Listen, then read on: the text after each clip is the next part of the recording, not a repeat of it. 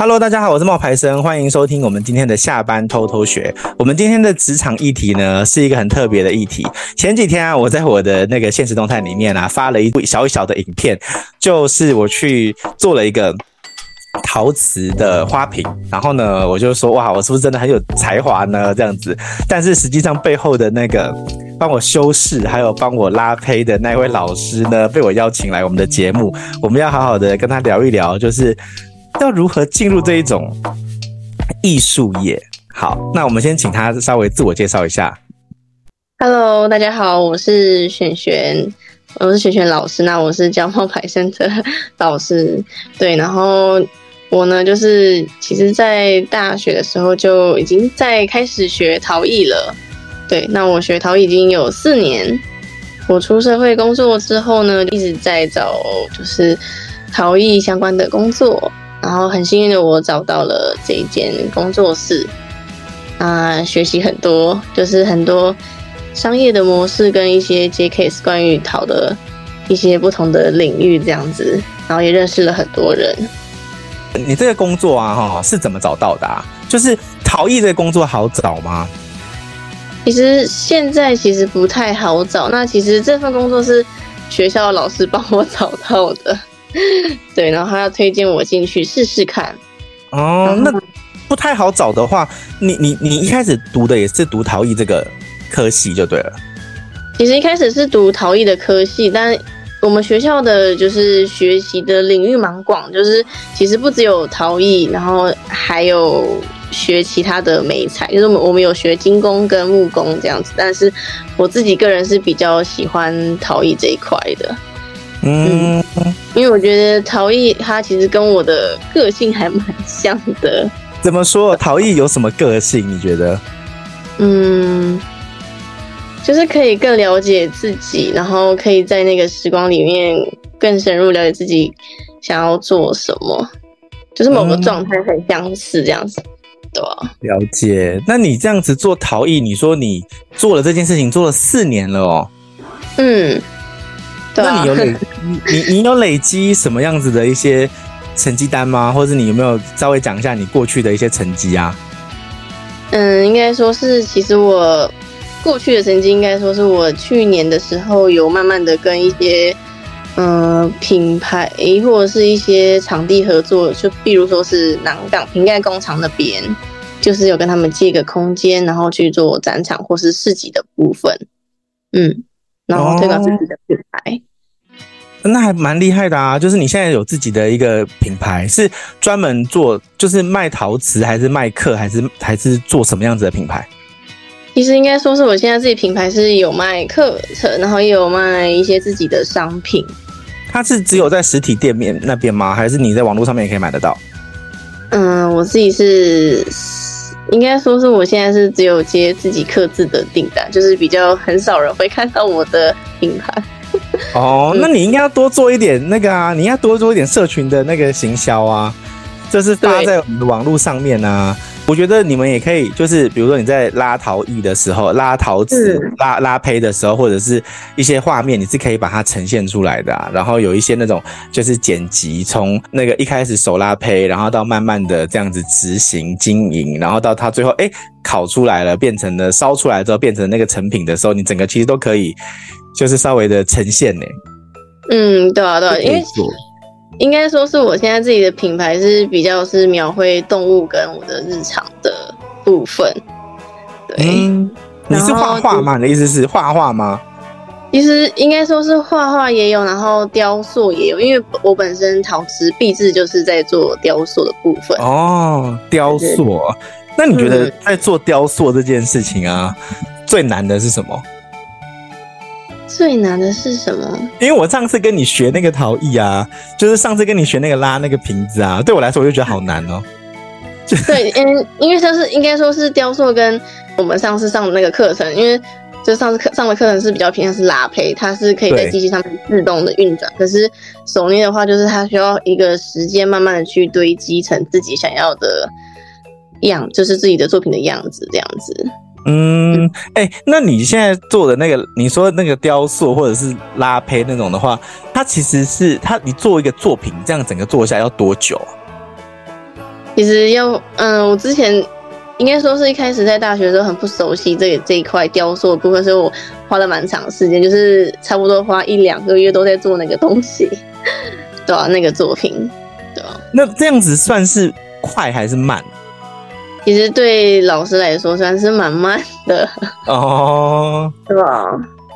那你做的那是什么动物啊？你说你雕塑，你最后你毕毕业的那个是什么作品？嗯，我毕业制作是做一个类似，嗯，应该说是我是在做我自己，就是戴了一个防毒面具的一个小女孩。但其实她不是在描述疫情这一块，她其实是描述我自己的情绪，就是我自己是一个没办法。就是，嗯，袒露自己真正内心的想法在别人的面前，对，真的哦。可是你这陶艺不就是你的一种展示的方式吗？对啊，所以我只能用陶艺的方式去展示我内心真正的个性，然后表达自己某一部分的自己，这样子。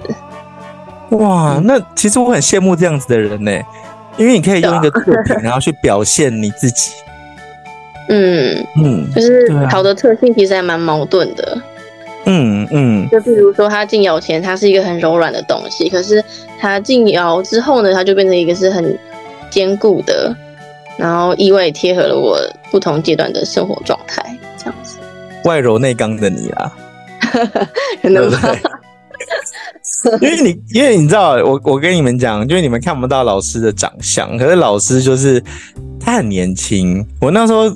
看到他的时候，我想说，嗯，他应该就很年轻，他大概长头发飘逸的，然后就是那一天我我记得我看到你好像是有扎起来，然后蛮干练的一个人，然后就是就是侃侃而谈啊，我觉得能够表达自己跟能够展示自己的内在内心是两回事，就是大家不要觉得说老师说哦他没办法。袒露他的内心什么？那他是不是一个就是不善言辞的人？不会，他在他的专业领域里面，他表达的能力还有他的教学的方式，是真的是会让我觉得说，哎，很有成就感。然后也会让我觉得说，哦，原来是要这么做，手要怎么样伸进去，然后要捏哪里，然后要拉哪里，然后要怎么样塑形跟修东西。所以我觉得老师他虽然刚刚说他没有办法，就是他他只能用作品去呈现他自己的内心，但是不代表他不会讲话哦，这是两回事哦，各位听众，好。对，嗯，对。那再来，我问你哦，就是做陶艺这件事情啊，你觉得有什么分工吗？嗯，陶艺的分工，我觉得它有分蛮多块。比如说，就是我们分工，就是在做完之后呢，我们会让作品这样子阴干，然后，嗯，应该说是剩下来的图，我们会再去练图，它可以，它是可以重复再利用的一个媒材。嗯，对。然后我们会在。其实它就是上课有提到，就是它进窑之后，我们还会再出窑。他说他总共其实要烧两次，然后我们会再釉烧，所以他还要再上一层釉。所以其实我觉得陶瓷这块领域其实还还蛮繁琐的，但是可能是一般人没办法看到的地方。因为一般人可能就是体验那一个小时或者两个小时的课，然后在体验的时候，其实就是那一天上课的时候有一个蛮深的感想，就是。其实整个体验里面，不是说像我们去餐厅吃饭，吃完之后，然后碗给人家洗，你知道吗？我们那个要 结束之后，其实我们要自己去清，然后自己去收拾。那我觉得，其实这这样子才是一个更完整的一个体验。虽然可能没有办法做到说到最后，比如说烧窑啊、开窑的时候都会看得到，但是这个整个的，当时我在收那些东西的时候，我就会觉得说，嗯，对，我好像一个陶艺家哦。真的真的，你知道，我觉得我最像的时候是那个时候，因为很顺。我像自己在拉陶的时候，有时候会觉得，哎、不是很顺利这样子。嗯，嗯。好，那我再问你哦，就是你觉得你那个陶艺这个市场啊，竞争吗？应该说，意思蛮多人其实都从就是商品慢慢的走向体验这一块。然后我自己觉得，就是体验可以让更多人知道这个领域他们就是有什么东西。跟他的过程，但是就是竞争蛮大，是应该说是我自己可能未来也会想要开工作室。那应该说我对我自己的那个定位来讲，就是我希望是不只是老师教学，对，但我其其实是想要除了教学，我也想要透过展览的形式让更多人看见，就是我想要跟别人不一样的地方，对吧？但是竞争来讲，应该就是这个市场大家都会是以价格去区分商品，对商品。对啊，就是如果你有更独特的，可是就是比较不会被人家看见的的感觉了。我自己认为。嗯，因为我那时候听你说啊，你说其实有一些陶艺家到后来啊，他们可能会比较偏向于去跟一些大的餐饮集团合作，比如说帮他们做客制化的定制的盘子。对对对。那像那样子的工作模式，其实他们这样子烧出来到做好啊，这样整个下来，他他们是怎么算钱的啊？是算他们要产的件数，还是说算一个授权？我会这样子问哦，是因为我跟你分享一下那个。插画家他们是怎么做的？很多的插画家，比如说像马来模，那他们的做法是这样子的哈。他们的做法是说，他们画了一个角色出来，那他这个角色要授权给那个呃，我的美丽日记那个面膜这个牌子好了，那他不会在里面去改那个面膜的东西，他只会改那个盒子，那个盒子就会有马来模的特殊的盒子。那马来模那个盒子呢，他就会要求他说，比如说，呃，你要先给我一个预收的钱，比如说我创作这个角色，那我帮你画几个，就是跟你的美丽日记有关的一些东西是多少钱？然后呢，你要印多少个？如果你要印三万个，呃，你的这个美丽日记卖五百块。对不对？我呃卖卖一百块好了，一百块三万个，那就是三百万嘛，对不对？三百万，那里面我跟你收，比如说十趴，那你就是要给我三十万，然后你只能够卖三个月。如果你要卖超过三个月的话，那你要再给我额外的钱。这是插画家的这个一个市场。那陶艺的话，像你刚刚讲的那一种，他如果说要去做那种，就是帮餐厅刻制化，那他们是大概是怎么样算啊？其实。应该说我自己没有，你还没有接触到这一块，是不是？对，但是我是有听别人就是有在接案的故事这样子。好，那你说一下，就是也是有餐厅跟他合作，可是后来发现他们，因为其实这个餐厅又找他合作，是因为他看到其他的餐厅也有在走这一块的路线，就是走克制路线，克制的淘气这样子。可是他到最后才发现说，就是那个跟他克制订单的人，他比较在意的不是。呃，呈现出来的效果，应该是他很在意是呈现出来的效果，就是比如说他其实想要每一件东西都是一模一样，可是其实陶陶这一块，它其实烧出来本身就是涵盖着很多不确定的因素，他没办法，就是像 IKEA 外面买的东西就是一模一样这样子。那怎么办？对，他后来就是他接订单之后，他就跟客人说，就是希望客人在。客制之前要先三思这样子，但他也发现说，他因为讲了这些话，就是好像也少了一些订单这样子。真的吗？我还以为客人会理解说，哦，因为每一件陶器是独一无二的，因为那是手工啊，嗯、又不是工厂。那那个客人的量是很大吗？还是说不大？也是小小的量，的啊。但他希望是每一个作品都一模一样，就是不要差太多。嗯，对啊。那你们的？大的订单跟小的订单是差多少？比如说小订单是指十件叫小订单，然后一万件就大订单，这样吗？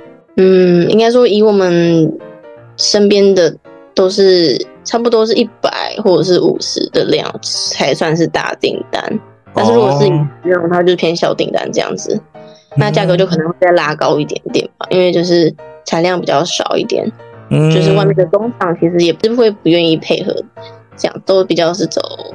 就是那种有固定的小小品牌制作这样子，嗯，那你会不会担心说你教课让你自己没有时间创作啊？其实有某一阵子，其实我遇到蛮多的瓶颈，就是在我教课之后，发现好像我没有时间去创作这一块。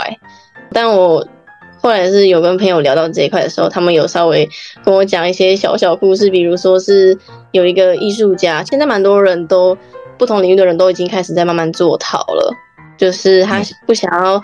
把他可能本来很喜欢的东西，然后反复去做他他现在喜欢做的事情，变成他的工作，因为他怕他会遇到他可能没没办法专心的在想回到他当初想做的事情。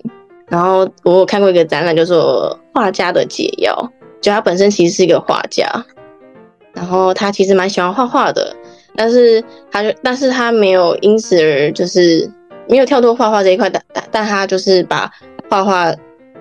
放在他的陶艺里面，对，嗯，我自己啊，其实也是在写作，嗯嗯，然后我有出了大概十几本书，可是我另外一个工作就是也是有在上课，就是教社群经营、教个人品牌、教这些定位。我就有发现说，当我花很多时间在教课的时候，我就有点难静下心来，然后好好的去沉淀自己的思绪，然后把它写成一篇完整的文章。我后来就有发现，就是有一阵子我很喜欢去旅行，因为在坐飞机的时候，那种长途旅飞行的时候，至少三小时。是没有人可以打扰你的，然后在那种时候，我就会静下来，然后打开我的笔电，或者是我拿出我的手机，开始写作。嗯，对，所以我上一本书其实很多时间，很多时候都是在飞机上 完成的。但是呢，后来就会发现，诶，这个办法虽然还不错，可是你知道最近飞机现在可以开始有 WiFi 了。对。所以就又哎呀，又少了一个，就是可以自己独立沉浸的空间。对，所以我觉得你刚刚说的那个，你也会担心那个上课跟你的创作会不会没有办法 balance？其实真的会，所以真的有时候还是要放空。哎，真的还是要让自己有点放空，才能够沉淀。嗯，那我问一个问题哦，就是你们在做你们的这个课程的时候啊，你们的行销是谁负责啊？有一个。店长会负责，就是说，哎，有依照节日去看，说，哎，什么时候就是适合哪个商品比较符合我们的这个季节这样子，然后我们也会跟他讨论，所以才会开这个课程，然后也会实际操作了，因为毕竟是学生要做，也不能太难。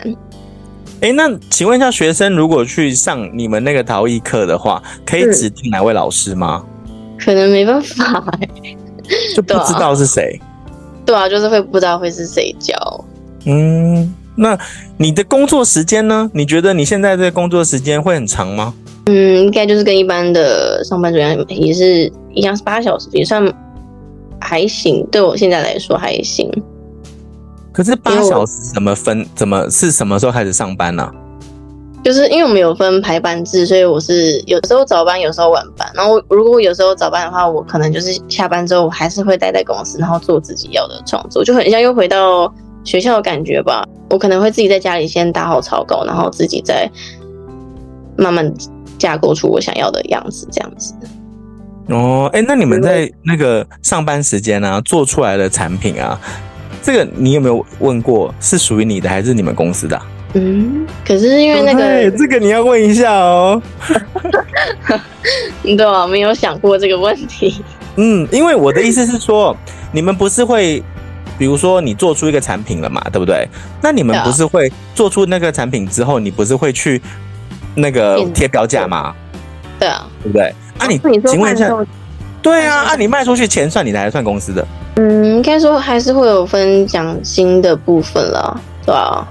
就是有做案子的奖金，对啊，可是那这样就是算公司的啊，对啊，就变，因为其实应该说是案子，应该说那应该是偏向算是案子吧，因为就是因为它是偏商品的部分。哎、欸，可是那种商品不是说你自己想做，你比如说，比如说你刚刚说你做雕塑，那你可以就呃，我举例来说，你用陶，然后拉了一个大象好了，然后做了一个大象，然后你摆在那边，结果后来我很喜欢，然后那个大象卖，比如说八千，然后我就觉得哦，这大象真的太漂亮，然后把它买下来。可是这个钱是你的还是公司的？嗯，就是公司对，对嘛？所以意思是它就是公司的嘛。然后但是你会拿到奖金。对，就是在做，应该说是，应该说是我们现在公司是比较偏分向是有案子才会有奖金这一块。哦，那案子的意思不是说你，因为你摆在那边不算寄卖，那算是对吧？也不算，不算寄卖嘛。OK，嗯，好，哦，所以你工作时间是八个小时，可是如果没有上课的话，就是自己会做一些陶艺的创作。对啊，对啊，嗯。哦，那你目前觉得你工作起来啊这么久，你在那间公司很久了吗？差不多三年左右吧。你说你毕业才四年，都在那间公司哎？应该说，我有一年其实其实是在一家公司，但他是做雕塑类，也是做雕塑类的性质，但是比较因为太也蛮远的，在汐止那边，但也是偏小型的文创品牌。哦，哎，那你们这个产业里面的那个。嗯你说雕塑好了，我们举雕塑或是陶艺，你们这个产业里面的那种大公司有哪些啊？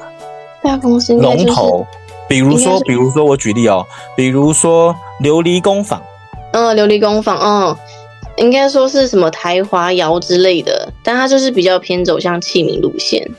嗯，那他那样子的工作，你有去试着要去应征过吗？嗯，没有。但是我之前我们大学的老师有，他就是开工厂的，然后有去参观过。为什么你会选择你现在的这种类型的工作，而不是去台华窑呢？有什么差？你觉得？应该说我自己还是喜欢教学，然后我也喜欢跟人相处，也就是应该说是我进入这家公司，应该想要知道说他们的。商业的模式，然后如果是工厂类的话，我就是觉得每天都会重复做同样的事情，我会觉得好像会变得更迷茫。哦，我懂了，啊、因为因为你有有去参访过嘛，然后你就觉得好像在那个工厂里面，你做的事情是反复，每可能每天都是拉一样的盘子，可能每天都是做一样的碗，那你就会觉得这样很无聊。嗯嗯，所以你就决定就是去。做教学比较多，对啊，因为其实我其实做教学，其实应该说是我一开始的个性本来就是一个很闷的人，就是不太会讲，应该说是不太会跟别人聊天。但我想要透过教学，可以让展现自己，就是不要让自己好像就是在别人既定印象就是一个封闭，对，太封闭，然后不太会，对啊，就是还是希望可以跟人沟通聊天。嗯，觉得那样是比较快乐的，对我来说。我懂了。那你现在目前为止，你觉得你做到现在，你最有成就感的事情是什么？应该说，我最有成就应该是，其实我在教学这一块，我最有成就是应该说是我看到学生拿到成品的那一刻开心的样子，是我最开心的，还有最有成就的事情。哦，就像我那天打卡。标记你，我就很开心，说哇，我做好了，我好有才华哦，可是都是你做的。但我觉得那样也蛮好的啊，因为其实就是我希望大家除了就是平常做自己的事情之外，也可以做一点就是更疗愈的事情。对，那其实去捏陶很疗愈哎，对吧？那一天其实真的蛮疗愈的，我没有想到就是在那短短的一个半小时里面，就是会让你平静下来，嗯。那最累的呢？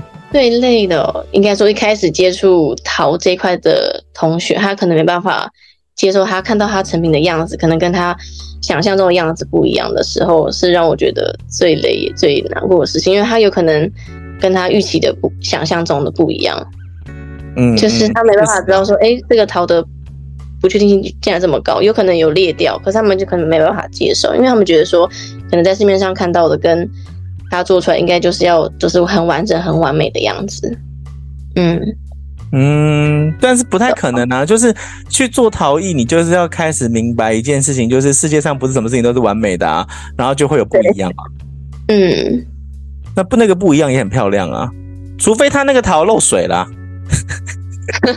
对，也有漏水的，就是也是，对啊，除非他捏出来漏水了。嗯嗯，那你觉得你现在就是做了这么多年的陶艺，你接下来有什么样子的计划吗？应该说我的计划应该是，因为我自己已经有成立品牌，所以我希望是自己的品牌可以让更多人看到。所以就是我自己的计划是想要去，就是已经有，其实从去年就有陆续在摆市集，然后我应该会慢慢的想要曝光自己，或许有可能会上你的课。哦，哦，换你要来上我的课是吗？对，对啊。没有啦，我可以先去那个，就是你的市集，或者是你刚刚说的你有摆摊的地方，然后我们可以先去看你的作品啊，然后拍一拍一些照片啊，或者是影片啊，然后就是可以分享一下，就是给大家看。但是上我的课，我觉得是没有问题啊，但是前期的那个定位也是蛮重要的，因为淘这件事情虽然是一个很很很好的东西，好好感度也很高，但是它确实是比较需要现场体验的东西。如果你是有在做教学，那如果没有教学的话，你是要卖一个产品的时候，那你那个产品就要有一个故事，就好像你刚刚说你毕业展览的那个作品，你花了两三个月，然后你捏出了一个戴着面罩的小女孩，对不对？嗯，那那一个作品它其实就是要有一个故事，对，就是为什么是因为因为这个代表了我，可是有时候如果要跟社群有关的话，你就不能够只是代表了我，它要代表的是、嗯、呃更多的一些共同情绪。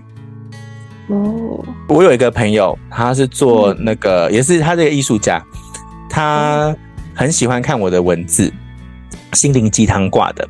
那他是个香港人，他一开始会红，是因为他在他的 IG 上面每一天放一张素描。那你就会想说，你这个素描是画谁？那一开始呢，他不红，因为他都画一些路人。他开始红呢，是因为他开始画刘德华。哎，对对对，他开始画刘德华，他开始画那个其他的一些偶像明星，因为他画的就是很很真实、很漂亮，然后他的账号就慢慢的被看到。我可以跟你分享一下他的账号，他的账号叫做 O L I V E R S I N Oliver Singh 他现在账号有六十万人哦，他现在都是画，他又回到了他原本想要画的那些老人的。还有那些就是你你可能不认识的人了，但是他前一阵子画了很多欧洲的，就是美好莱坞的男明星，他就去穿插，你就可以看看他的其实他的这个做法，也许可以给你有不同的思考。他真的没有做别的，他就是只发他的那个素描，但他素描非常的细致，然后呢就是办展览啊，然后后来就慢慢的被看到了这样子。